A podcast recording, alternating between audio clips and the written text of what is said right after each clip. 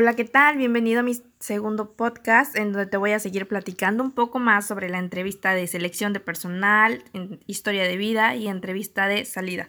En mi podcast anterior te había comentado sobre los conceptos básicos de la entrevista, así que si eres nueva aquí te recomiendo que pongas pausa y te regreses a ver mi podcast anterior en donde te comento estos conceptos. Sin más ni menos, comenzamos.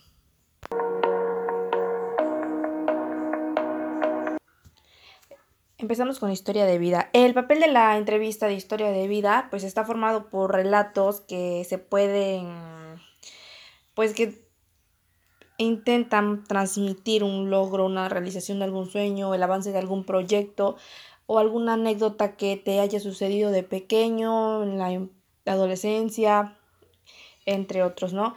Eh, lo que aquí te muestra es que compartas estos pequeños momentos icónicos en tu vida que te han hecho pues mm, lograr, como lo mencioné antes, lograr un proyecto o la motivación de ir tras eso que te llama mucho la atención o qué fue lo que algún suceso te haya pasado, alguna, no sé, un momento de tensión, algo que recuerdes que realmente quieras pues transmitir, ¿no? Como conmemorar ese momento. A eso se refiere en la historia de vida porque pues un poco más resumido son relatos que nos vas contando que te sucedieron en el trayecto de tu infancia, adolescencia, madurez, entre otros, ¿ok? Y pues algunas de las preguntas pues más básicas en esta entrevista de historia de vida pues son cuál es la fecha, fecha y lugar de nacimiento, describe tu hogar, el vecindario, este, cuáles son tus referentes, en qué consiste la madurez, estoy sacrificando demasiado por mi vida laboral, entre otras preguntas. Bueno, espero que haya quedado un poco más claro lo que es la entrevista de historia de vida. Y pues ahora te quiero platicar un poco sobre la entrevista de selección de personal. Así que si me permites, te puedo seguir describiendo un poco esta. Bueno, comenzamos entrevista de selección de personal o entrevista laboral también como es conocida, pues es quizás la verdad un punto pues decisivo en la contratación de personal para algún alguna empresa porque pues permite descubrir la verdad este las verdaderas ventajas o habilidades de cada candidato con base pues a las recomendaciones de los expertos. Mm, si son aptos para el para el puesto o, o, pueden, o si pueden aprovechar al máximo pues este proceso. Por lo regular, las preguntas pues más básicas que se hacen en este tipo de, de entrevista son las siguientes.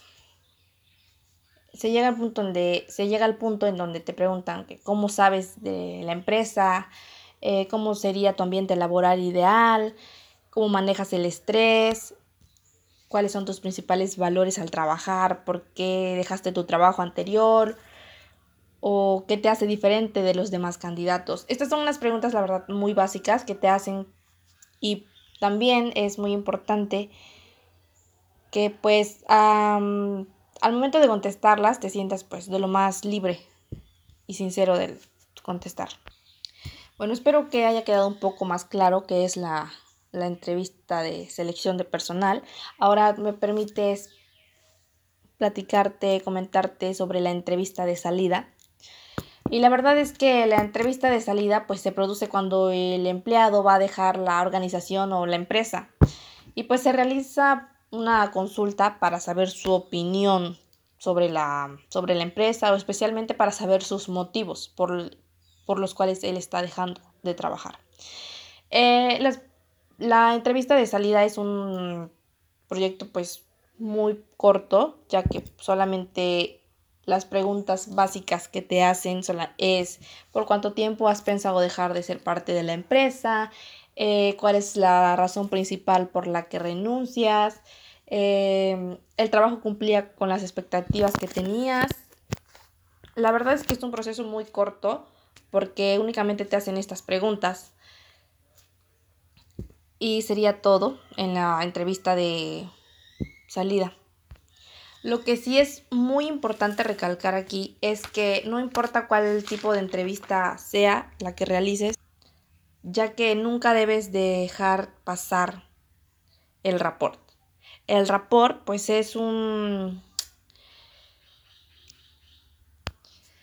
Se refiere pues a la técnica de crear una conexión de empatía con la otra persona, ¿no? Para que se comunique como, con menos resistencia. El rapport se usa para que sea algo, pues una charla entre amigos, conocidos, familia, ¿no? Para que pues no se sienta más bien como una especie de interrogatorio o algo así, ¿no? Para que esta persona se sienta empatía, este, se sienta pues en un ambiente de confianza, más que nada.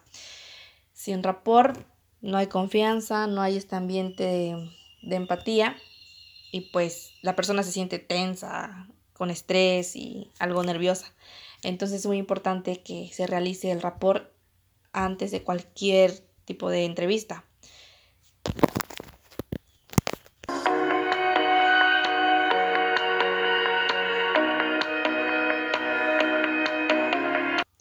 Bueno, me despido de ti agradeciéndote que sigas aquí conmigo y espero verte pronto en mi siguiente podcast donde te pienso platicar otras cositas muy importantes que tienes que saber sobre la entrevista. Así que, pues bueno, gracias por brindarme tu tiempo y espero que te, haya que te sirva un poco esta, esta información que te estoy dando.